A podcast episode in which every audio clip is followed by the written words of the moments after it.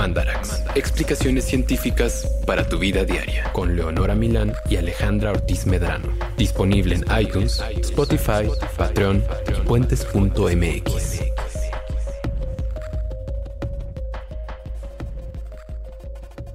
Aquí es donde debería de entrar un tema de reggaetón que fue la inspiración principal para el capítulo que vamos a desarrollar el día de hoy. No el guachicoleo, no la crisis de Pemex, no, el reggaetón. En realidad sí fue el momento coyuntural que tal vez ya haya pasado, porque como ustedes saben, grabamos en momentos a veces, pues semanas alejados de los que está saliendo y planeamos aún más alejado. Entonces, en el momento en el que lo planeamos, sepan que en México era un tema de coyuntura la gasolina, porque era a principios del 2019. Había gente muy loca, como en pánico porque se iban a quedar sin poder usar sus coches. Hubo tragedias muy horribles donde cientos de personas murieron. Y bueno, pues eso. Las cientos de personas que murieron no fue porque querían usar sus coches y se tiraron de edificios altos porque ah, están muy frustrados. En realidad fue, si usted nos oye en el futuro, porque había un grupo de gente muy ventajosa que hacía agujeros en ductos de Pemex y se robaba la gasolina. Y entonces uno de esos ductos explotó. No quiero decir que se veía venir, porque si tienes un alto contenido de combustible flamable saliendo cual manantial del piso alrededor de un montón de gente que no necesariamente está tan capacitada para lidiar con una situación así, el desastre está esperando ocurrir. Sin embargo, fue una tragedia muy, horrible. Y, hablaremos un poco de, según yo, algunos factores que podrían explicar por qué la gente hizo lo que muchas personas consideran que fue tonto. Más bien, más bien, qué relación tiene con los efectos que podría tener la gasolina al estar oliendo mucho tiempo. Claro. El, el, el, como colofón de la escena de Zulander en el que cantan como, ¿qué es? Wake me up before you go, go, mientras echan gasolina y toman orange mocha frappuccinos. Sí, no me gusta compararlo con eso, pero esa escena de Solander es chistosa. Es cierto, esto no fue como nada todo, Como todo Solander. No, esto no fue nada chistoso. Pero bueno, hablemos de, de, la gasolina. Sí. Y para hablar de la gasolina, necesitamos primero hablar de de dónde demonios sale la gasolina, porque esta no nace en las bombas de su gasolinera más cercana. Como o en el suelo. Si la picas al suelo, no, no está saliendo de donde nace. Manantial de gasolina. Imagínate. Pero algo que más o menos sí nace del suelo es el petróleo. Pues más que, o sea, sí, como que sí nace gracias al suelo y por la presión que el suelo y la temperatura le ejerce. O sea, no nace, nace porque no es un ser vivo. O sea, en términos estrictos no puede nacer. Pero bueno, el petróleo es la fuente, más bien es la materia prima de la gasolina. También se le llama crudo, por si usted ha oído de repente como justo este término en, en relación con combustibles, es lo mismo. También se le llama oro negro. como, como hace 100 años. El mal, el mal del mundo contemporáneo. También. Culpable de todo lo que está pasando en el planeta ahora. Y no fue, no, no nace porque no está vivo, pero en algún momento estuvo vivo. Esto es lo que es muy increíble. Sí. El petróleo eh, fue formado por los restos de organismos que en algún momento estuvieron vivos, pero que murieron hace muchos, muchos años. Sobre todo organismos marinos, algunas plantas, algas, bacterias. Poco probable que haya muchos restos de dinosaurio, como luego se ven los memes, eh, pero bueno, imaginemos que, que sí. Las algas no hacen memes divertidos, los dinosaurios no, sí. Tampoco hay juguetes de plástico de algas que pudieran cumplir con el meme de el, no, tu juguete de dinosaurio de plástico actual está hecho de dinosaurios del pasado. Eh, más bien de algas, pero ok. Va. Y el proceso es mm, pues bastante simple, la verdad, no tiene tanta complejidad, o sí. Paso uno, morir. Exacto. Hace muchos, muchos, muchos millones de años, pero muchos millones de años, habían alguitas y plantitas viviendo felices en las aguas someras de nuestro planeta, así como, como en chapoteaderos de la naturaleza, donde había temperaturas ricas como para que estuvieran ahí como... Ah, y ahí estaban jangueando y pues nacían y morían como todos los seres vivos en su ciclo de vida. Entonces morían y se sumergían, o sea, bueno, más bien llegaban como a las profundidades del lecho marino. Entonces ahí eh, la materia orgánica, es decir, los cadáveres de todos estos organismos, se mezclaban con otros sedimentos y comenzaban como a enterrarse. Esto durante millones y millones de años a alta temperatura y a alta presión. O sea, no era como que nada más estuvieran ahí en el piso tirados. O sea, porque cada vez iban más abajo. O sea, como se iban enterrando cada vez más, como que se iban formando parte de más profundo en la tierra. Y esto lo que hizo básicamente es que se transformaran con justo mucho tiempo, mucha temperatura y mucha presión en lo que hoy conocemos como combustibles fósiles. Fósiles porque vienen de cosas muy, muy viejas. O sea, si nunca se lo habían preguntado por qué los combustibles fósiles se llaman fósiles, es porque realmente estuvieron hechos, están hechos de fósiles o de lo que fue fósil. Ajá. Y no solamente es el petróleo, ojo, también el gas natural y el carbón que está en la tierra, no el que usted necesariamente usa para su barbecue que tiene todavía forma de la ramita que quemaron. No, no, el, carbón de minas de carbón, todos se formaron en condiciones muy similares. Sí. Y bueno, ahorita donde se encuentran como las reservas subterráneas de petróleo es donde hace mucho, mucho tiempo pues eran lechos marinos. Y pues esto puede ser bajo el mar o bajo la tierra. Hoy en día no hay diferencia porque la distribución del agua y la tierra en nuestro planeta ha ido cambiando mucho en estos millones de años. Y pues lo que sí tiene en común es que la mayor cantidad de esta sustancia está en algún tipo de profundidad, o sea, la profundidad de la tierra o la profundidad del mar. Entonces, para sacarlo, lo que hay que hacer es taladrar la superficie del piso, ya sea marino o terrestre, para llegar a donde, como las reservas de petróleo y después poder sacarlo. Y ahora, como está formado por los restos de organismos que se murieron hace mucho tiempo y además tomó millones de años para que se formara el petróleo y el gas natural y el carbón de las minas de carbón, son obviamente fuentes de energía no renovables. O sea, se hicieron en algún momento y si las consumimos ya no va a haber forma de reemplazarlas. Y se va a acabar. O sea, esto se va a acabar. No, no hay manera de que, de que dure para siempre. Hay una cierta cantidad de crudo en el planeta y en el momento en el que nos lo terminemos no va a haber más. Entonces, cuando esto ocurra, que es un fenómeno que, como cuando lleguemos ya al punto de no retorno de que ya se va a acabar, que es como una cosa que va a llegar muy pronto, pues si no se hemos calcula hecho que más o menos en 30 años, o sea, sí, muy pronto.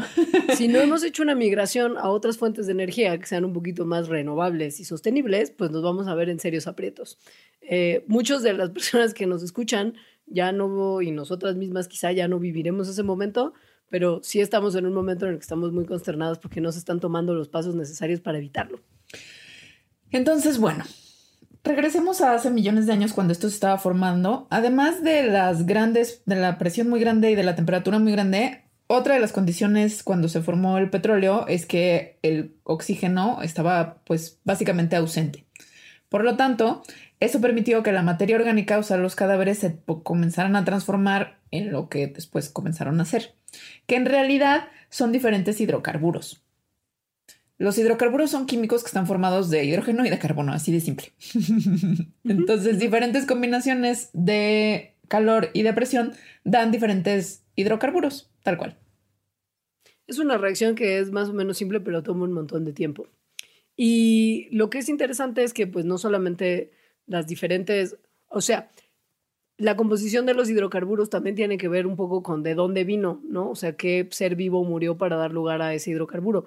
Y esto hace que el petróleo, cuando se extrae, sea de distintos colores y de distintas composiciones, lo que hace que tenga también distinta calidad y se tenga que procesar más o menos para poder usarlo para las muchas cosas que lo usamos. El petróleo es de uso universal en nuestra vida actual. O sea, no todo el petróleo, de hecho, para nada todo el petróleo em, es como el que saquen en las caricaturas que es negro. no. Mucho del petróleo es café también. Hay petróleo que es como amarillito, hay otro que es rojizo, hay otro que es como, como un café tostadito, como si estuviera bronceado. Hay uno que es un poco verde. Y por más que se llamen hidrocarburos y un hidrocarburo por definición sea solamente hidrógeno y carbono, hay una serie de otros elementos que están ahí también en el compuesto que es el petróleo, como nitrógeno, azufre, oxígeno y varios metales. Entonces, mientras más de estos compuestos tenga, menos como puro es el hidrocarburo como tal. Eh, los crudos o los petróleos más ligeros, que de hecho son como los de más alta calidad, en el sentido de que necesitan menos procesamiento para poder utilizarlos, tienen aproximadamente el 97% de hidrocarburos, o sea, solo de hidrógeno y de carbono. El otro 3% de esas otras cosas. Mientras que los petróleos más pesados, que se tienen que procesar más o sea, refinar más, tienen inclusive hasta el 50% de hidrocarburos, o sea, una cantidad bastante grande de otras cosas. De basura, básicamente. Pues sí. y esto lo que, pues, lo que significa es que va a pasar menos o más tiempo en, en el, en el sistema de procesamiento que permite no solamente hacer que el crudo sea más puro, sino también que se vaya separando en los distintos componentes en los que se separa por procesos de destilación y refinación, y que usamos todos, ¿eh? O sea, no, no sobra una porquería, así una brisnita de material. Y, van a ver ahora cómo, cómo, cómo es que es este proceso. Solamente mencionarles antes una cosa que a mí me resultó muy interesante, que es cómo, o sea, mencionamos hace unos segundos que todo el petróleo está como bajo tierra, salvo, salvo que hay unos, hay unos tipos de petróleo que, que se empiezan como a, colar como la, humedad terrestre. como, como, sí, como, como. Pues es que están como muy profundo, entonces la presión allá abajo es muy alta, o sea, es más alta de lo que es en la superficie, y ya ven que las cosas tienden a ir de, de lugares donde hay mayor presión a lugares donde hay menor presión. Entonces, cuando hay como una rajadita de hacia la superficie, por ahí se puede empezar a colar. Es que estoy justo empezando, es que estoy como buscando una analogía de como qué es el petróleo. Lo único que se me ocurre es en la película Los Cazafantasmas 2, que hay como esta, como, como gelatina rosa que tiene como vida. El ectoplasma. Y es como un ectoplasma, pero mucho más malo que el ectoplasma. Sí, que luego se vuelve un gigante, ¿no? Como un exacto, gigante. Exacto. Y que sale como de, como de entre las, justo entre las ranuras de la tierra. Pues, lo único que se me ocurre, pero bueno, como así, pero negro, ¿no? Eso pasa, por ejemplo, en los depósitos de, de alquitrán de la brea en Estados Unidos, en Los Ángeles. Uh, son padrísimos. Sí, que sale, pues sale como chapopote de la tierra. Y ahí se quedaron atrapados un montón de animalillos en el pasado. Sí, como también se explican como con unas figuritas que están ahí. Muy de mamuts, de mamuts muriendo acá. Exacto. Pero bueno, cuando está debajo de la tierra y no está fugándose en la ciudad, en las calles de Los Ángeles, pues hay que saber exactamente dónde vamos a meter el taladro para sacarlo. Pues no puedes ir haciendo agujeros profundísimos en lugares random esperando a ver si de casualidad te encuentras petróleo. Y lo que hacen los geólogos, los químicos y los ingenieros es muy brillante. Hacen un proceso que le llaman reflexión sísmica, que está muy loco. Entonces, primero, como que hacen una explosioncita. Esa, ex, esa explosioncita obviamente saca ondas de sonido y esas ondas de sonido viajan hacia la, pues, pues hacia las, abajo de la superficie terrestre. Y entonces comienzan, sí, comienzan a rebotar con los diferentes tipos de roca que están ahí, rebotan y entonces regresan hacia las personas que están tratando de ver qué onda. Y esta gente sabe qué ondas regresan a qué velocidad y de qué tipo cuando se encuentran con más piedras o cuando se encuentran con un charco gigante de una sustancia como grasosa, cerosa y espesa como es el petróleo. O sea, es como una sonda más o menos, ¿no? Sí. Enviar, sí, enviar ondas y ver cómo se te regresa. Como un sonar. Sí, exacto. y, sí. Tú di, tú di. No, nada, y que pues después cuando ya, cuando lo sacan, lo, lo meten en barriles.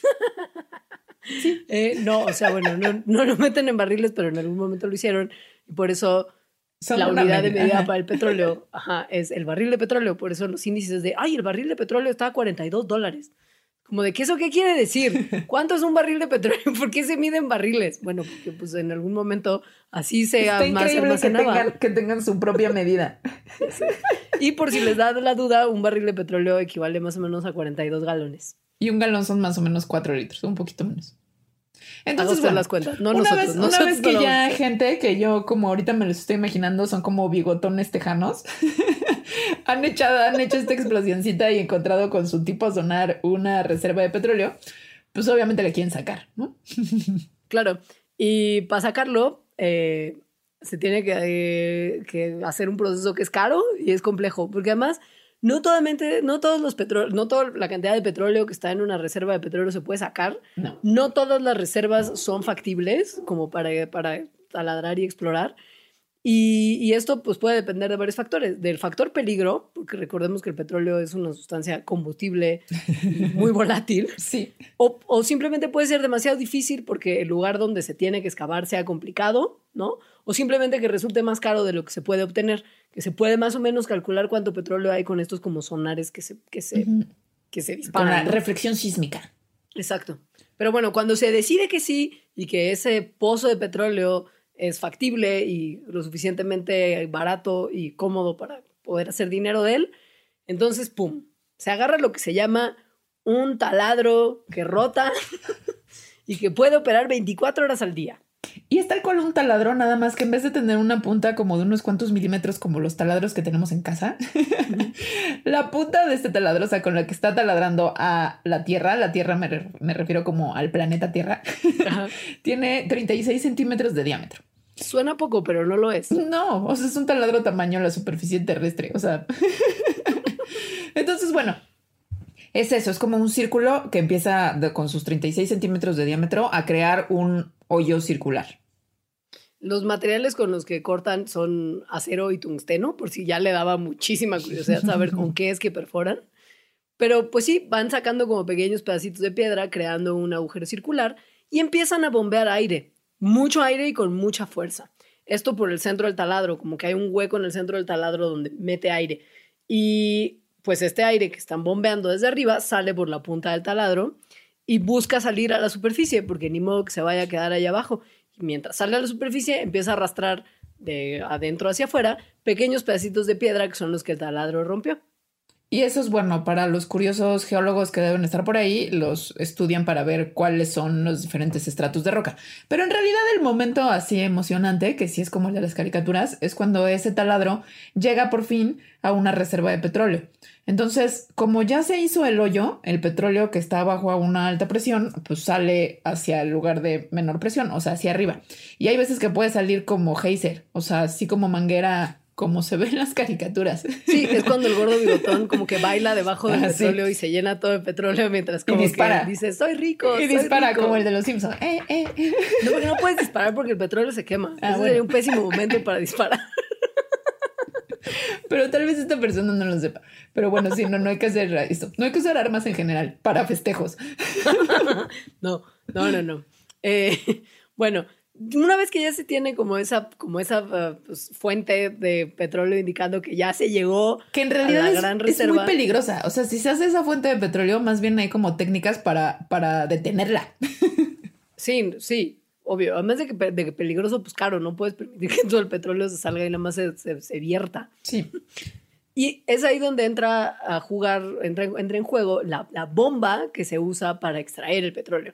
Hay muchos tipos de bombas de extracción y la que se usa pues depende evidentemente de dónde demonios estás extrayendo y cuánto necesitas también extraer. Hay unas sumergibles porque hay pues algunas que tienen que estar como en agua, hay unas que usan gas, que lo que hace es meter aire comprimido para forzar por presión a salir al petróleo debajo de la tierra. Y una es la que es también muy de, caricatura de lo viejo oeste y como de landscapes tejanos, que es la que parece como el pajarito con el que Homero Simpson aprieta el botón de sí en el capítulo en el que es Homero gordo. De hecho, así se les llama. Sí. O sea, como. Pajaritos sedientos. Ajá, sí. Por el juguetito ese que usa Homero, que es el pajarito que, que, como por movimiento pendular, parece que está tomando agua en un vasito. Y lo que está haciendo es que este movimiento pendular lo que hace es que mueve un pistón que está hueco de arriba hacia abajo, entonces baja y trae petróleo hacia la superficie o hacia un pozo de petróleo. Si usted logró encontrar un pozo petrolero y ya salió como el chisguete de petróleo y usted ya bailó festejando debajo del chisguete sin llenándose de petróleo. Sin pistolas. Sin pistolas. Y ya logró como meter la bomba para empezar a extraer, su pozo petrolero promedio le puede durar hasta 30 años. Y algunos mucho más.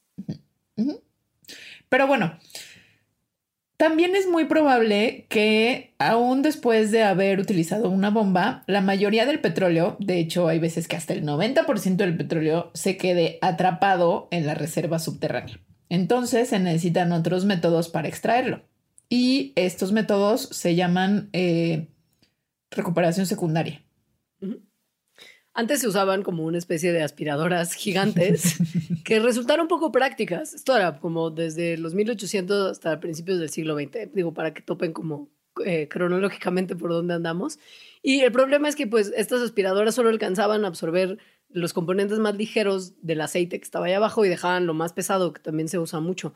Entonces, por ahí de los 1870, por accidente, unos productores petroleros en Pensilvania notaron que mm, cuando llovía y el agua que caía de la lluvia o de cuerpos de agua cercanos adentro del pozo petrolero empezaba a llenar este pozo, eso hacía pues que se subiera el petróleo. Claro, porque el agua y el aceite tienen distinta densidad y usted podrá ver separando ambos componentes en el aderezo de su ensalada, que uno sube y uno baja, pues entraba agua y empezaba a sacar pues el aceite que quedaba abajo y descubrieron que era muy fácil sacar todo el petróleo que quedaba si simplemente inundaban los pozos petroleros. Esto funciona un tiempo hasta que pues probablemente se dieron cuenta que el gasto de agua y no creo que les haya importado tanto eso, pero pero bueno. Exacto. Esa gente no es muy cuidadosa del ambiente, ¿no? En realidad.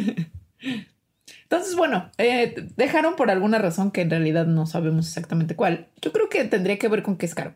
Eh, dejaron de usar agua y ahora lo que más se usa es, el, es un gas.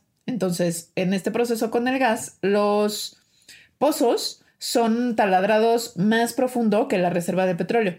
Entonces, como están taladrados más profundo, llegan a reservas de gas natural. Entonces, cuando llegan a eso, el gas natural, que está a una presión muy alta, como que se dispara para arriba y cuando se dispara para arriba hace que el petróleo que está arriba de él salga también. Esto sobre todo en los pozos de tierra. En los pozos que están en agua es todo un poco más complicado porque tienes que hacer lo que viene siendo la plataforma petrolera como tal. Que, es mucho más caro. sí, porque construir, construir bajo agua es muy caro y además en el mar pues están todas las fuerzas de eh, de la naturaleza. de esa naturaleza. dices, de esa naturaleza. O sea, como olas, como tormentas, como huracanes. Y la estructura que, está sacando el petróleo pues, tiene que ser lo suficientemente fuerte para aguantar todo ese golpeteo de la fuerza natural. Además, no es como que si trabajas en una de, de esas estructuras, pues vas y vienes a tu casa a diario. Ahí vives, manito. Sí, generalmente, pues más bien, yo creo que siempre, la gente que trabaja en las plataformas vive ahí. Así que construir una de estas plataformas también es construir pues como un pequeño pueblo para esas personas. Claro, y un helipuerto, porque pues esa gente sí eventualmente tiene que volver a tierra. O sea, es mucha más infraestructura que en la tierra. Mucha más infraestructura. O sea, infraestructura estamos hablando de que hay plataformas que miden cientos de kilómetros. o sea, una, una plataforma en Canadá que es de las más grandes del mundo Mide 315, o sea, no, no, no mide 315 kilómetros, está a 315 kilómetros de, de, la costa, pero alberga a más de 70 personas en cualquier momento de la semana, que además rotan porque pues no pueden estar trabajando todas todo el tiempo porque es trabajo pesado.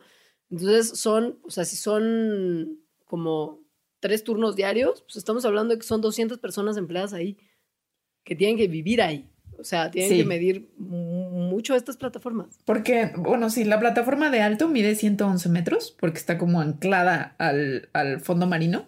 Sí. Tiene 450 mil toneladas de acero para darle estabilidad.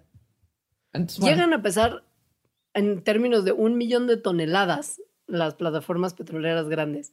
Un millón de toneladas de material es lo que tienes que hacer para sacar esa cochinada negra que usamos para todo lo que está mal en el mundo.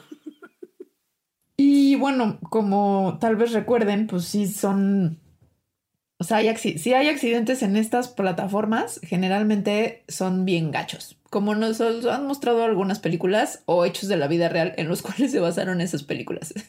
Como, como el desastre del Golfo de México. Sí, horrible. Vamos a hablar de eso un poquito más adelante.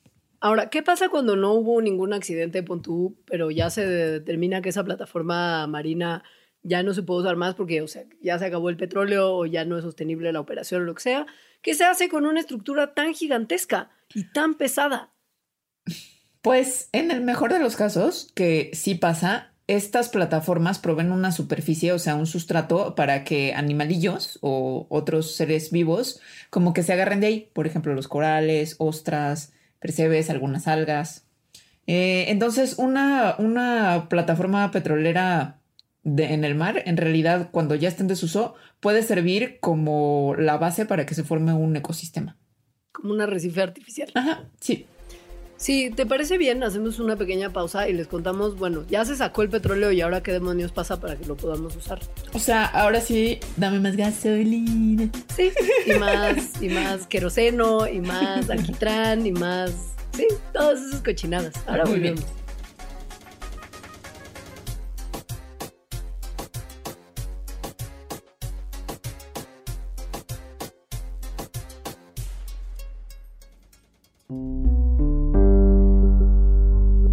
puentes.mx diagonal construye. Conoce el manifiesto de nuestra comunidad y ayúdanos a seguir siendo y haciendo puentes. Puentes.mx Diagonal Construye. Puentes se trata de ti.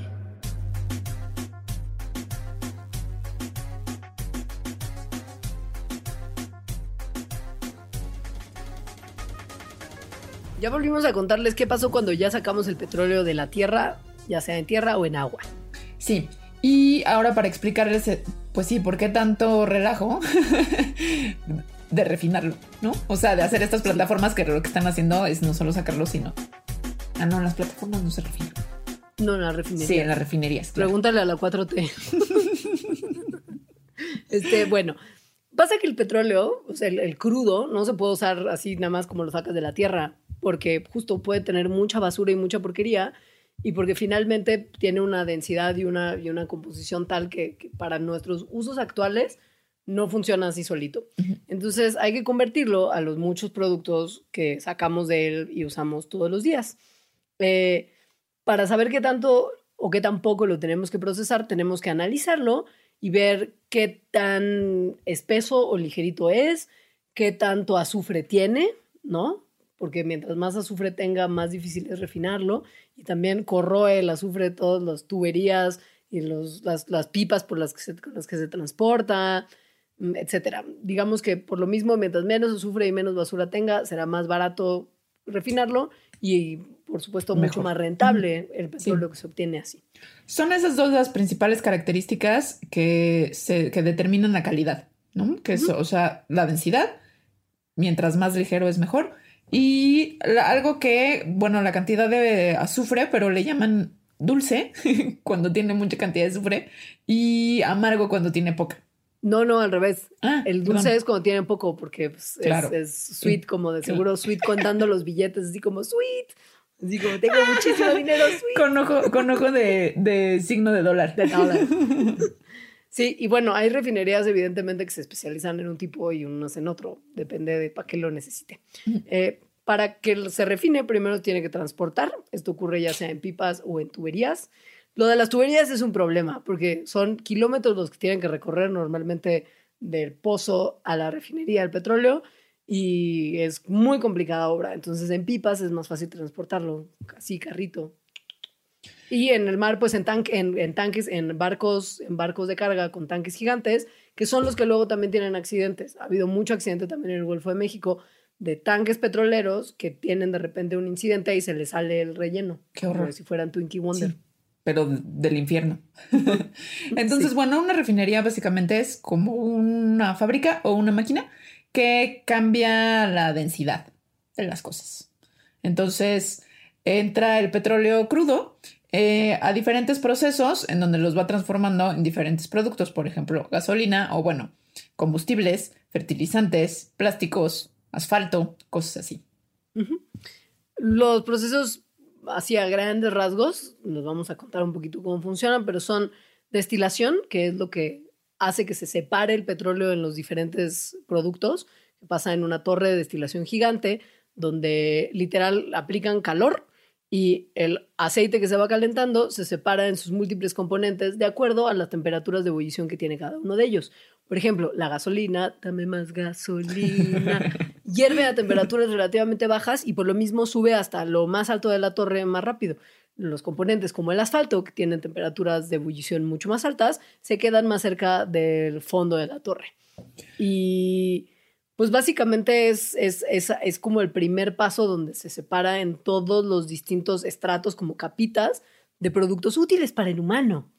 Bueno, entonces cuando ya están separados en estas capitas debido a su densidad, viene el proceso de conversión, en el que se le añaden algunos químicos, eh, presión, calor, para convertir esos primeros productos en cosas que ya nos gustan más. Por ejemplo, la gasolina.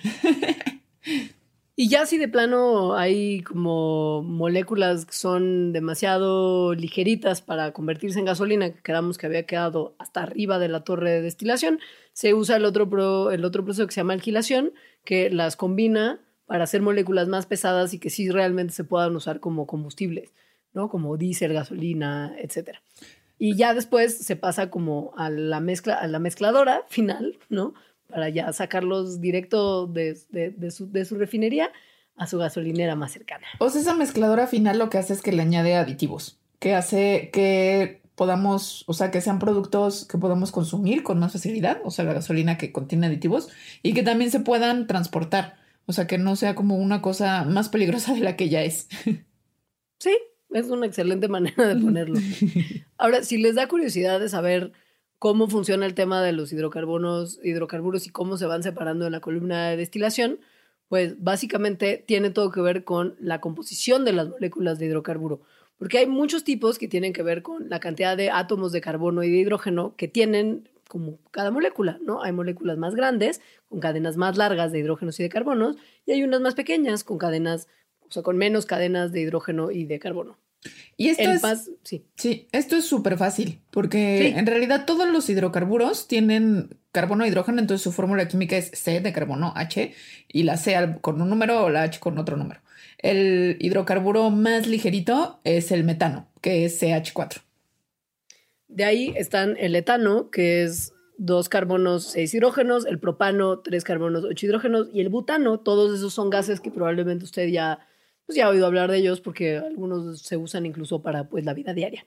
Y, y de ahí en adelante pues ya dejan de ser necesariamente gases, sino que empiezan a ser líquidos cada vez más espesos y más densos, mientras más carbonos vayan teniendo y más hidrógenos vayan teniendo también.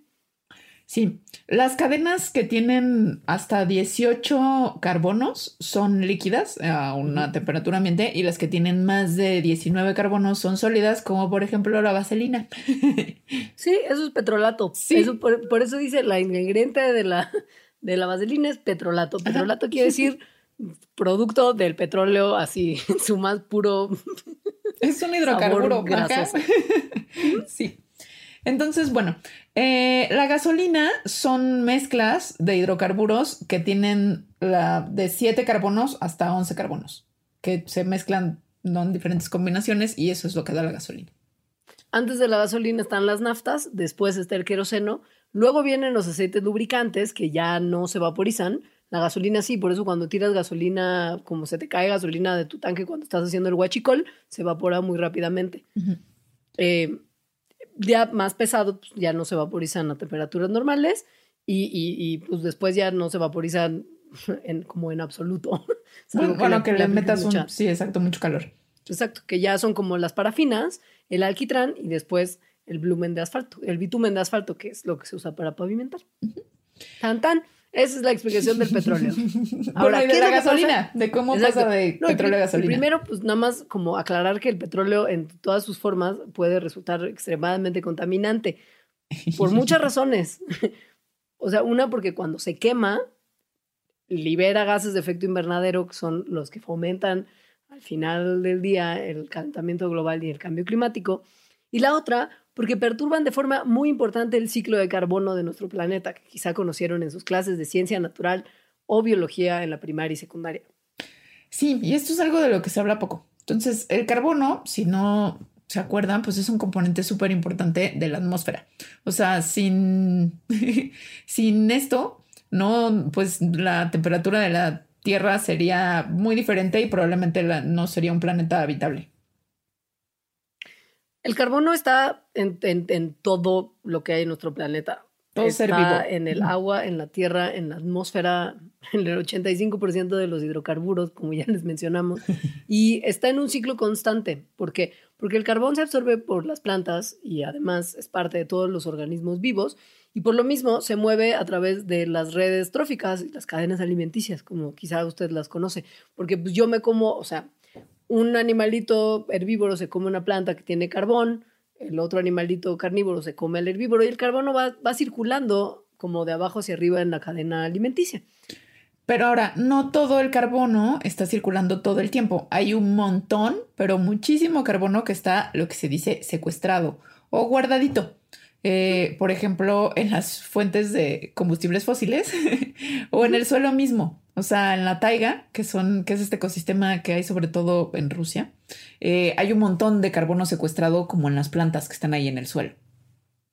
Incluso, digo, en otras zonas también hay carbono como, como en, el, interior de la Tierra y se libera, por ejemplo, cuando hace erupción un volcán. Y esto, o sea, que se mantenga como secuestrado o guardadito, hace que, que, que esté en balance, digamos, el carbono que hay en la Tierra. Ahora, si lo empezamos a sacar, o sea, si esas cantidades que están secuestradas empiezan a ser eh, liberadas al medio ambiente, ese balance pues empieza a quebrarse. Y el problema es que, pues, taladrar para sacar carbono de la tierra no solamente está, o sea, carbono en, en, la forma de hidrocarburos, no solamente está desecuestrando el carbono de los hidrocarburos, sino que también está eliminando las reservas de carbono que están en el suelo, que está rompiendo, que, que tiene normalmente mucho carbono secuestrado. O si vas y cortas todo el Amazonas, que los bosques, bueno, y las plantas en general son lugares donde se puede secuestrar el carbono o guardar, pues también estás quitando los lugares en donde esas reservas se podrían quedar ahí. Exacto. Y luego, bueno, está el problema de que no lo estamos sacando nada más para verlo, sino que estamos sacándolo para quemarlo y quemarlo, sí, como, lo, como lo mencionamos, o para untárnoslo en los labios resecos, ¿no? Pero principalmente quemarlos. Eh, y como les mencionamos antes, esto da lugar a una liberación muy importante de dióxido de carbono, que es el no principal gas de efecto invernadero, pero uno de los principales, así como el metano, que también ya habíamos mencionado, y que pues calen nomás, eh, cada 3.8 litros de gas libre de etanol que se quema. gasolina. de gasolina. Que se quema en el motor de un coche, da más o menos 9 kilos de dióxido de carbono que se liberan para vivir felizmente en nuestra atmósfera. Eso es muchísimo. Lo que pasa es que como es invisible, como que no nos importa. Exacto, si fuera como carbono sólido veríamos como piedras gigantes de 9 kilos. Sí. Entonces, bueno, la gasolina pues directamente contamina la atmósfera también porque tiene compuestos tóxicos, o sea, partículas sobre todo de benceno y formaldehído que hacen mucho daño. Y luego está pues el tema del, almacenamiento del petróleo cuando deja de funcionar, el desastre ambiental que esto genera, ¿no? No más es la combustión, sino también en el almacenamiento y transporte puede haber un montón de desastres. O en su extracción. Exacto, también. Cuando está defectuoso o con algún problema el equipo de taladraje del suelo, pues el petróleo, cuando estamos hablando de que es petróleo que está en el mar, puede explotar fuera del, pozo y contaminar todo el espacio marino que está a su alrededor. Y además consideremos que pues en el mar flota libremente, no es que se mantenga como contenido a un área tan, tan circunscrita, ¿no? Está como medio en libertad. Sí, entonces repararlo es sumamente difícil, muy costoso y muy lento. Además, como ya está el petróleo, o sea, cuando esto pasa, pues hay un derrame, ¿no? En, en, el océano, entonces flota por ahí y empieza a hacer desastres en las poblaciones de seres vivos, pues del, del mar, sobre todo en las aves, que es una cosa muy tremenda y horrible. Porque las plumas de las aves tienen, tienen como una capacidad de, de impermeabilidad. Por eso pueden estar como sentaditas eh, flotando en el agua. Pero entonces llega el petróleo y como es aceitoso, obviamente, ese aceitito destruye esa capacidad de las plumas. Entonces ya no son impermeables y además esa impermeabilidad también les ayudaba, bueno, les ayuda a los pájaros a, aislarse del, del frío, del agua y del viento. Entonces, medio que se ahogan, ya no pueden volar, les, se mueren de frío, es horrible. Literal es de hipotermia. Sí.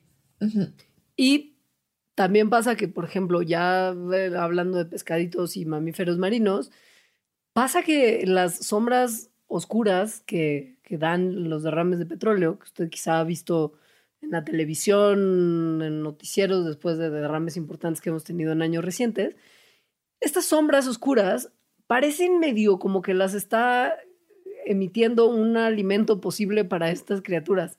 O sea, los confunden con comida. Y si se tratan de comer ese petróleo, pues sus órganos internos se dañan y resulta no solamente tóxico para ellos, sino para los animales más arriba en la, red trófica o sea, que, los, que se los comen. Es un proceso que se llama bioacumulación y es un desastre ambiental importantísimo. Sí. Y el peor accidente de derrames petroleros en la historia sucedió en 2010 en el Golfo de México, que tal vez se acuerden, en eh, esta plataforma que se llamaba The Deepwater Horizon, que también hay una peli. Entonces murió gente, como se ve en la peli, pero sobre todo se, se chorreó un montón de petróleo en el mar, cuatro millones de barriles. Esto es muchísimo petróleo. Calculen que eran 42 galones que son como cuatro litros, y hagan la multiplicación. Yo no la voy a hacer porque soy muy mal en matemáticas y me deprime muchísimo esto. Pero nomás que sepan que eso era lo que salía cada día de lo que duró el derrame. 40 mil barriles al día. Fueron en total 4 millones de barriles lo que se liberó al Golfo de México y se dañaron ocho parques nacionales, todas las comunidades pesqueras de la costa del Golfo de México se vieron amenazadas, el turismo bajó, murieron más de 6 mil animales, o sea, es un, es un desastre tal. Y lo que me impresiona mucho, te voy a decir una cosa, y esto es como de así de, de Bleeding Heart, súper en protesta. La compañía dueña de la plataforma Deepwater Horizon es British Petroleum, cuyas siglas son BP. Sí que es una de las compañías que ahora tiene gasolineras en México. Y la gente va felizmente a comprarle combustible a la compañía que causó la muerte de más de 6 mil animales y el vertedero de 4 millones de barriles de petróleo que no pudieron, no quisieron controlar. Y según The Newsroom, la serie de la tele de HBO, que es una maravilla, fue un desastre que se pudo haber evitado porque vieron venir que esta plataforma no estaba funcionando bien y les valió 6 kilos de pepino.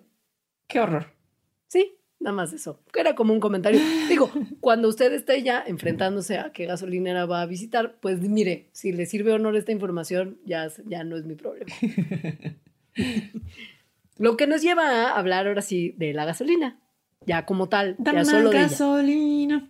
Entonces, bueno, como ya dijimos, la gasolina es un derivado del petróleo que es líquido y que está compuesta principalmente de hidrocarburos y pues se usa como un combustible de motores que tenemos todas las personas que tenemos coche y otros también, ¿no? Es decir, se usa también en transportes más grandes, en, en aviones no se usa gasolina, pero en lanchitas sí.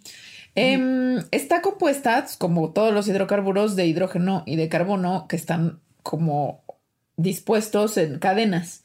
Em, las cadenas de hidrocarburos de la gasolina están entre 5 y 12 carbonos por molécula. ¿Creerá usted que la gasolina siempre se usó para eh, que su coche con el que va a trabajar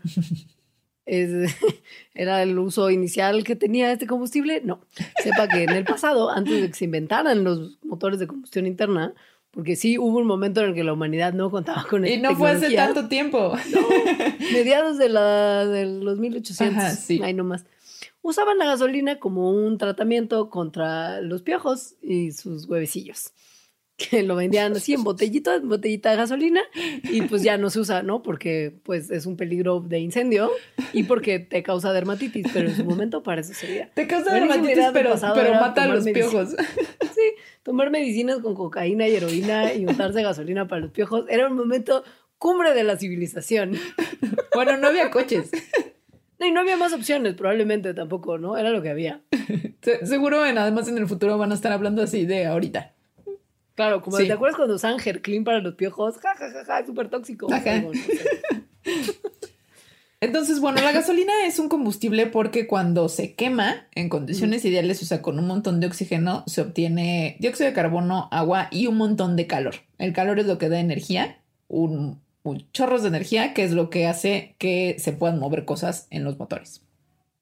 Digamos que, y esto es un cálculo como que no hicimos nosotras, entonces debe de ser correcto, porque nosotras solemos fallar, pero topen, si ocuparan un calentador como para calentar un espacio como su casa, que consuma 1500 watts, o sea, bueno, que sea como su, su, su wattaje sea de 1500, y lo dejaran prendido por 24 horas, esta es la energía que produce un galón de gasolina, o sea, 4 litros de gasolina. Le alcanzaría para calentar una habitación de su casa con un calentador de 1500 watts durante 24 horas seguidas.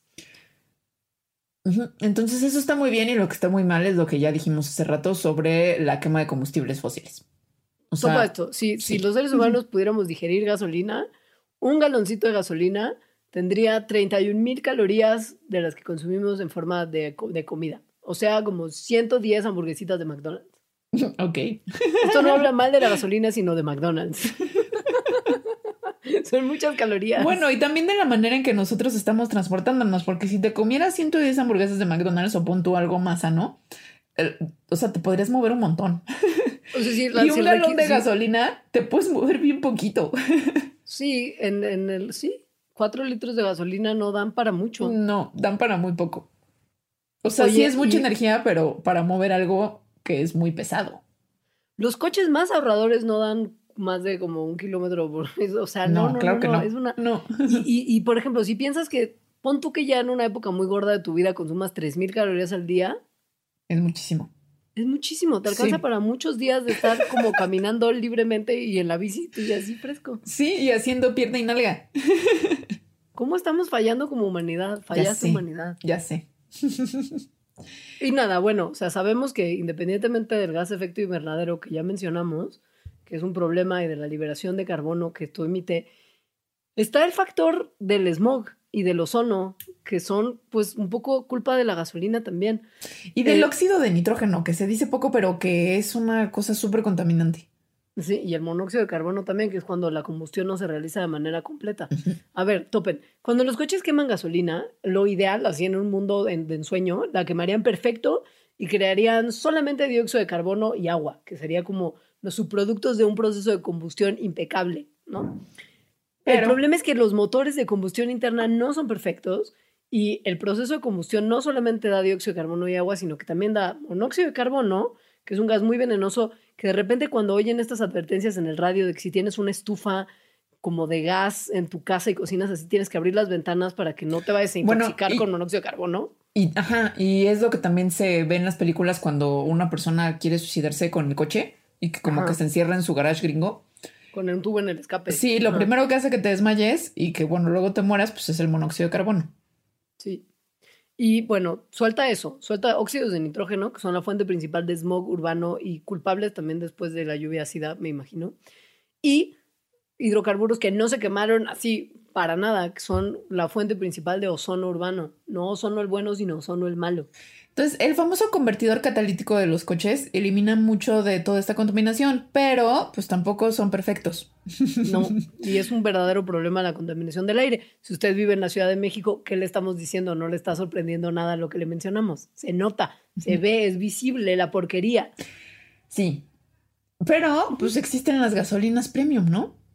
Eso seguramente hace que no solamente contamine menos, sino que mi coche sea mucho más eficiente, porque tiene más octanos, octanaje. Y entonces todo el mundo es como, ah, sí, oh, tiene más, debe ser mejor. sí. Em, pues, eh, o sea, sí, ¿no? en realidad. Pues sí, depende. Ahora sí que según cómo se mire, todo depende. Entonces, a ver, la mayoría de los coches tienen motores de cuatro cilindros. Entonces, eh, cuando estos, lo que hacen estos cilindros es que comprimen el aire y el gas en un volumen más chico eh, y entonces ese gas, o sea, bueno, más bien comprimen lo que hay adentro, incluye la gasolina. Entonces, lo empiezan a hacer como chiquito, chiquito, porque empiezan a empujar y empujar hasta que hay una chispa que lo prende y eso da la energía. Eh, la cantidad de compresión se llama la tasa de compresión del motor. Entonces, un motor más o menos típico tiene una tasa de compresión de 8 a 1. El octanaje de una gasolina lo que está diciendo es cuánto combustible puede ser comprimido antes de que espontáneamente, o sea, sin ayuda de la chispa, se prenda. Esto es un problema porque ocurre en, constantes ocasiones. Seguro les ha pasado. De hecho. ¿Mande? Que seguro les ha pasado. O sea, seguro lo han sentido en su coche. Porque literal causa como un, como un golpe en el motor. Se hace como cuando, Ajá, y suena. Cuando se quema por compresión y no por la chispa. Y este como golpeteo, este como que se llama en inglés knocking, puede realmente lastimar el motor. Sí. O sea, puede ser muy problemático para su coche. Por lo mismo, se busca eh, en algunas ocasiones usar una gasolina que tenga menos octanos, por, bueno, no, perdón, más octanos. Que mientras menos octanos, que lo menos que hay es de 87 octanos, que es la, de baja calidad, digamos. Que es la magna. magna. Eh, esa es la que menos compresión aguanta antes de espontáneamente como prenderse y con golpear su motor. Mientras más octanos, menos pasará esto, porque aguantará comprimirse un poco más antes de espontáneamente quemarse. Sí. Entonces, bueno, en teoría, mientras más octanaje tenga la gasolina, o sea, si usáramos premium todos en vez de magna, pues entonces los motores, este, este golpeteo que, que daña en los motores ocurriría menos. Sin embargo, no nada más esto depende de la gasolina, sino del motor en sí. Sí, y de cómo, y de cómo manejes tu coche, cómo se puede manejar tu coche. Por ejemplo, eh, las condiciones como acelerar muy de golpe y como muy violentamente modifica las condiciones en las que se va a quemar la gasolina. Em, pues sí, si tiene como turbo boost, es como, como, como en el Rápido y Furioso, como estos boosts de, nitro también tienen, o sea, tienen su, su peso y su, su sí, su, su, su importancia en, en el, cómo se quema la gasolina. Y para este tipo de coches con motores como súper poderosos o que tienen este tipo de componentes de aceleración muy veloz, pues viene mejor una gasolina con más octanos para que justo sus motores son más delicados y van a estar sometiéndose a más esfuerzo, no anden golpeándose a lo menso. Pero para un coche normalito. que se maneje como abuelita, como uno maneja en la Ciudad de México. Ajá, pues en realidad no hace diferencia el mayor octanaje. Sobre todo cuando, bueno, o sea, tu coche no realmente no va a aguantar a darte más caballos de fuerza, si Ajá. ¿sabes? O sea, son coches que, que son, pues, pues, económicos, compactos, ¿no? Básicamente, no pues es un Mustang. Sí. Y ahora, creo que no hemos explicado lo que es el octanaje, que es ah, el, que es el, em, el octanaje es la, el porcentaje que tiene de octanos y de heptanos, que son diferentes moléculas que tienen diferente número de carbonos. Entonces, mientras más octanos tenga, tiene esta mayor capacidad de soportar la presión antes de espontáneamente hacer, hacer combustión. Pero se, tiene que, se tienen que mezclar. Entonces. Resulta, sí, porque el leptano, el leptano no, no se comprime bien. O sea, no, no maneja muy bien la compresión y por lo mismo un combustible con más heptano sería más sencillo que entrar en este momento de combustión espontánea y rompiera su motor. El octano lo aguanta mucho mejor. Entonces lo puedes comprimir un montón y no pasa nada. Por lo mismo, la gasolina de 87 octanos, la Magna, que tiene 87% octano y 13% octano, pues aguanta comprimir más octano, menos octano, aguantará comprimirse todavía más. Pero como ya dijimos, para un coche normalito, da igual. pues sí, en, realidad hay motores que ni siquiera exceden la tasa de compresión de 87. O sea, tu coche puede ni siquiera estar procesando bien los 90 y qué, 2, 93 octanos que tiene la Magna, la, premium, perdón. No sé cuántos Y además, ahora, lo que yo sí fui una vez a la agencia y me dijeron que mi coche de repente, que era estándar, que tú conocerás muy bien, Alejandra Ortiz Medrano. Porque ahora es mío. ahora es tuyo. Se paraba mucho en los semáforos, no porque yo le estuviera poniendo una gasolina con menor octanaje, sino porque en México, al parecer, la gasolina Magna está como más diluida que la gasolina premium y la cantidad de agua que tiene hace que no se queme de manera parejita y se pare en los altos. Entonces, puede ser que si viviéramos en un país de primer mundo donde lo único que definiera si es magna o es premium fuera el octanaje, la cantidad de plomo que tiene y etcétera, pues igual sería buena decisión, pero según a mí me dijeron, le estaba generando problemas reales a mi coche por cómo está hecha la gasolina que usamos, el usarla de la que no era premium. Pues bueno, ¿te parece que vayamos a un corte y regresemos ahora con algo que sí tiene que ver con la gasolina, pero más bien con el uso que le damos. Con la estupidez humana, ¿no? Como tal. Ah, bueno, ahorita venimos.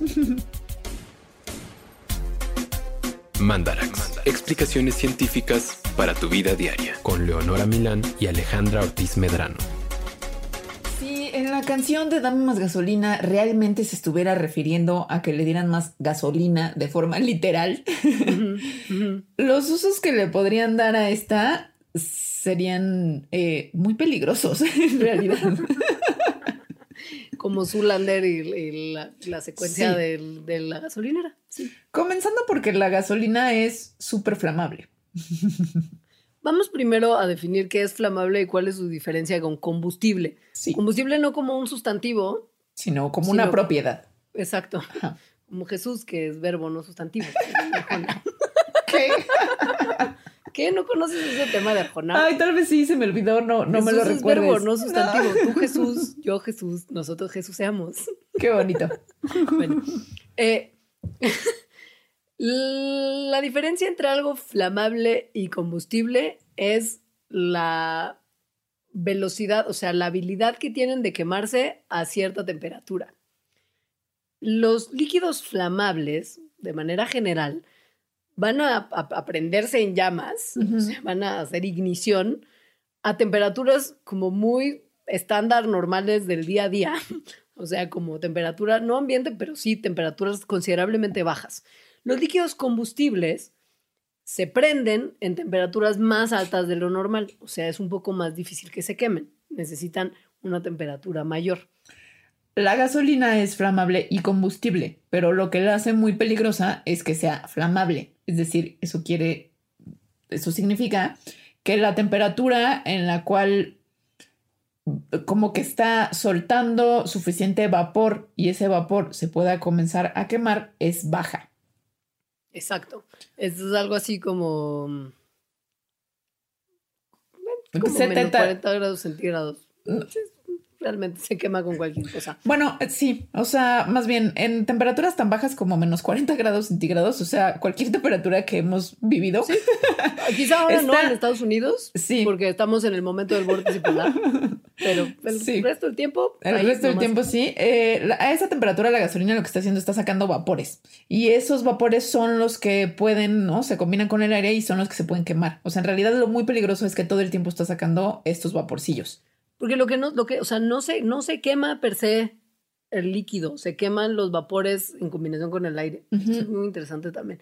Pues el fenol, por ejemplo, que es un líquido combustible, no flamable, se empieza a soltar los vapores que se queman a los 79 grados centígrados. Entonces, para que se queme, necesita ser calentado a una temperatura que supere los 79 grados para que pueda como quemarse eh, con el aire así nada más.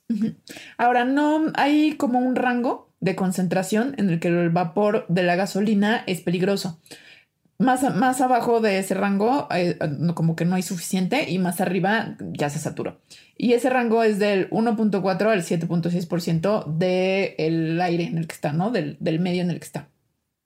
Ojo, ni, ni, ni, o sea, estos son nada más cosas como técnicas. La gasolina no es seguro andar jugando con ella, no, importa cuánto porcentaje de vapor esté echando. ¿eh? O sea, por favor, no vayan a confundirse. Bueno, porque además está muy difícil calcular. O sea, sí. Pues sí. No tienes como un medidor, ¿no? Sí. Como que andes cargando con eso. Y además, em, bueno, como, como los vapores pues obviamente no pueden ser contenidos en un recipiente a menos que esté tapado, pero en un recipiente destapado se empiezan a salir.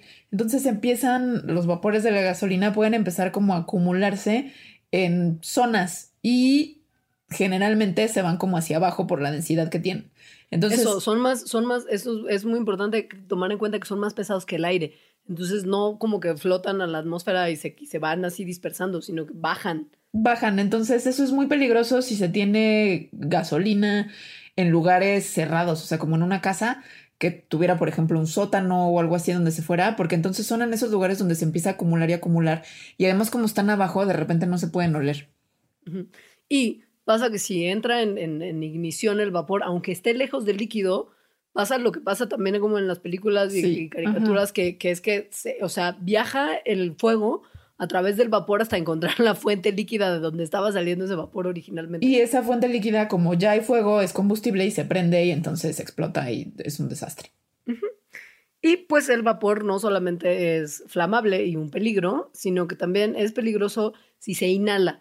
Porque pues no es como que, ah, pues sí, se baja al piso y entonces ahí se acumula y ya. Pues si uno está en contacto con vapores que emite la, emana la gasolina, también es muy probable que esté en contacto con ellos su tracto respiratorio y su pielecita y, sus, ojitos y todo lo que son mucosas de su cuerpo. Sí. Y es un problema de salud el exponerte a vapores de gasolina. Y además, los vapores de gasolina producen, pues, confusión mental. O sea, bueno, producen un montón de cosas como mentalmente, o sea, a nuestras capacidades y a nuestro, al sistema nervioso, nuestras capacidades mentales, pero lo primero es que empiezan a causar como confusión. Y eso al parecer explica un montón de accidentes que después no nada más son de confusiones, sino explosiones y incendios horribles. Si uno no está en condiciones, está comprometido el funcionamiento de tu sistema nervioso central, hablas como borracho, te confundes, no puedes caminar bien, no te mueves mucho si está ya muy concentrado el, vapor que estás inhalando, o sea, si estás expuesto a una concentración muy alta de vapor, pierdes el sentido rápidamente. o sea, entras a, modalidad inconsciente y puedes morir porque tienes un fallo respiratorio a raíz de la inhalación de, esos gases. Y además, esta inhalación, en realidad, pocos minutos de estar inhalando ya se pueden a ver como los signos de esta intoxicación, o sea, estos mareos. También da, o sea, se parece de repente un poco a la intoxicación con alcohol. O sea, de que estás como en un, pues sí, como en un mood de fiesta. coordinas poco. te excitas. Sí. Tienes, ¿no? De repente se te empiezan a anestesiar las partes del cuerpo. En fin. Pasa que si lo, lo, lo estás como expuesto no solamente de, forma respiratoria, pero con que esté tu piel en contacto con vapores de, de, de, gasolina, puede eventualmente desarrollarse una disfunción renal, porque se empiezan a degenerar las grasas de los glomérulos y los túbulos, que son pues los filtritos que hay adentro de los riñones propiamente. Y después también, pues básicamente te puede dar hemorragias internas, una hepatitis de hidrocarburo que se llama, que es cuando tu, tu hígado también se empieza a afectar, hay daños al endotelio, hay degeneración del tejido graso de todo tu cuerpo por adentro también, te puede dar neumonía por respiración de sustancia química, o sea, pues que una serie de problemas de salud verdaderamente graves Sí. Por estar en contacto con los vapores de gas. Y bueno, hay muchas personas que tienen una adicción a la gasolina, o sea, inhalar gasolina. Y al parecer esto tiene que ver, o sea, el que te ponga, pues, tiene que ver no tal cual con el hidrocarburo, sino, bueno, con el hidrocarburo que hace a la gasolina, sino con otros hidrocarburos más ligeros que están en la gasolina también, como el benceno, el xeno, el tolueno, y el sileno, que además se absorben muy rápidamente porque son lipofílicos. Entonces entran al cuerpo, como que se unen a la grasita que tenemos en todos lados y se quedan ahí. También hay plomo, porque pues ya saben, hay gasolina que tiene menos plomo, pero si la gasolina no es sin plomo, pues el plomo también es una cosa en su modalidad tetraetilo de plomo que tiene una toxicidad importantísima justo para nuestro higadito, que lo convierte en plomo como del bueno, plomo de plomo puro, y que se queda más de 500 días en nuestros tejidos, incluyendo el tejido cerebral, que tiene una cantidad de grasa muy importante. Y estos hidrocarburos, como lo mencionó Alejandra, pues hacen unos desastres importantes en la grasa que hay en nuestro cuerpo. Sí, como que se guardan ahí. Y bueno, las personas eso que inhalan gasolina, con regularidad, de forma adrede, pues, además empiezan a tener patrones de comportamiento, pues, que están gachos, ¿no? Como se empiezan a volver agresivos, pueden tener paranoia, están como muy irritables, nerviosos, les da ansiedad, depresión, como la temblorina que le llaman, alucinaciones, dolor de cabeza, o sea, está gacho. Sí, y a largo plazo más gacho porque va a ser problemas de respiración, daño cerebral, problemas del sistema inmune, daño, como mencionamos, al hígado y los a los riñones, además del corazón, y dolores de cabeza, arritmia, eventualmente ataques como epilépticos, coma, cánceres, muerte, ya sabes, cosilla mm. de nada. Sí. Y pues bueno, la verdad es que afortunadamente los síntomas de como cuando dejas de, de, estar en contacto con la sustancia a la que eres adicto, ¿cómo se llama? Abstinencia. el, síndrome, de abstinencia de la gasolina es muy leve. O sea, si usted que nos escucha tiene un problema de adicción a inhalar gasolina, sepa que es más o menos fácil de patear esa adicción y, y, puede quizá evitarse un montón de problemas de salud.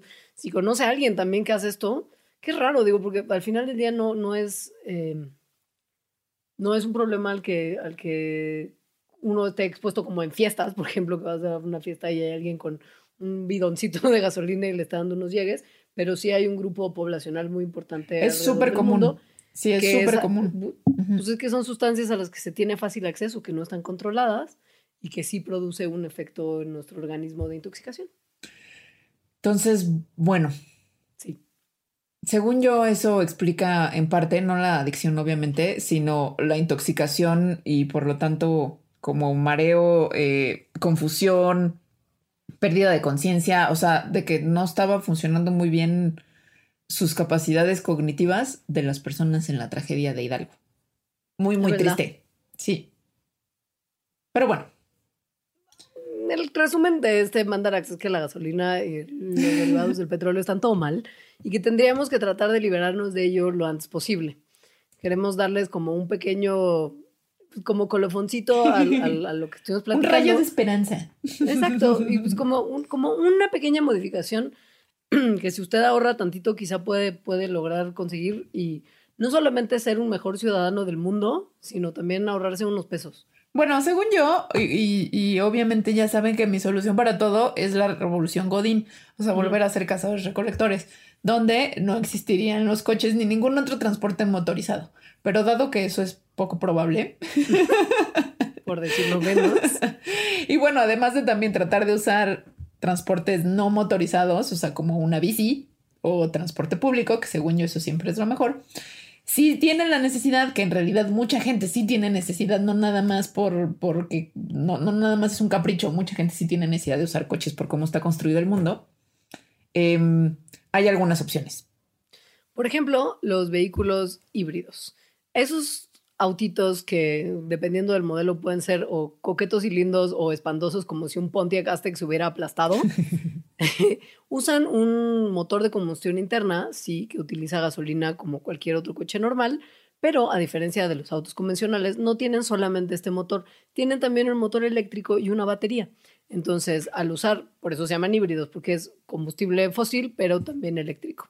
Y por tener estos dos motores y usar en parte electricidad, tienen una mayor eficiencia de consumo de combustible que los coches no híbridos, contaminan menos y ahorras un montón de dinero en gasolina. La verdad, son una cosa, sí, o sea, sí, sí es, sí es muy inteligente lo que hicieron con, con los coches híbridos y estos motores, porque hay un montón de tiempo en el coche que no estás, o sea, que no necesitas la cantidad de energía que el motor de combustión, o sea, de gasolina, está usando. O sea, son una máquina de desperdiciar. Los coches híbridos, como que los que los inventaron entendieron eso, y en los momentos en los que no se necesita toda esa energía, la parte de combustión se apaga y entra la parte eléctrica. Lo que ocurre, por ejemplo, en un coche que no, o sea, hay híbridos de dos tipos, los que la gasolina carga la batería y los que tú puedes cargar la batería conectando tu coche a un outlet eléctrico como si fuera un auto eléctrico. En el caso de los que hay normalmente disponibles en México, que yo soy orgullosa dueña de uno de ellos, que es principalmente Prius de la marca Toyota, la gasolina es la que carga la batería. Y puedes ver como si de repente no haces como uso de como mucho arrancón y estás, por ejemplo, conduciendo en pendiente o, o siendo como muy cuidadoso de la forma que manejas, tanto como que no entra el motor de gasolina, a ayudar al motor eléctrico que no tiene tanta fuerza y no, no, no jala tanto como el motor de combustión interna, no entra a apoyarlo y en algunos casos la misma inercia, porque tienen el generador de, de, electricidad no solamente funciona con la gasolina del motor de combustión interna, sino que también funciona con la energía generada por el movimiento de las llantas cuando frenas o vas o no estás acelerando, ¿no? Como en una pendiente, eso carga la batería también. Además, se deja eh, de usar, o sea, entra la parte del motor eléctrico, cuando estás en un alto, por ejemplo, que cuando estás en un alto en un coche normal, estás quemando gasolina por no moverte. Exacto. Y además tienen una modalidad de algunos de estos autos de literal ponerle tú en modo eléctrico completo, que es por el tiempo que te dure la batería, puedes sin rebasar los 10 kilómetros por hora, solamente usar el motor eléctrico para que tu coche avance. Esto es extraordinariamente útil en embotellamientos, porque en un embotellamiento serio de los buenos que tenemos aquí en CDMX cada tres minutos, nunca pasas de 10 kilómetros por hora y nada más estás como, pues sí, gastando gasolina lo menso porque tienes que eventualmente acelerar o quitar el freno en el caso de un automático. Y esto en un coche con solo motor de combustión interna ocupa gasolina. Si pones en la versión solo eléctrica del híbrido, lo que te dure la batería, no vas a usar gasolina para nada. Bueno, y, ya. Esos son los coches híbridos. Y una solución que de verdad en costo-beneficio, pues sí cuesta más que un coche normal del, de las mismas capacidades, por ejemplo, pero en términos de tener un poco más limpia la conciencia y más pesos en la cartera a largo plazo, sí ayuda, porque ahorras un montón de dinero en gasolina y además ya que en México es una cosa que tenemos que hacer, por lo menos los chilangos y de área conurbada, que es verificar el coche, no tienes que verificar el coche en ocho años. Ah, te, ahorras, te ahorras el taller y la verificación. Digo. Muy bien. Sí. Pues, pues, ya con eso, ¿no? Sí. ¿Qué dices? Yo creo que eso es todo. Les tenemos, para quien se haya quedado hasta aquí, que esperamos que sean todos, un anuncio especial.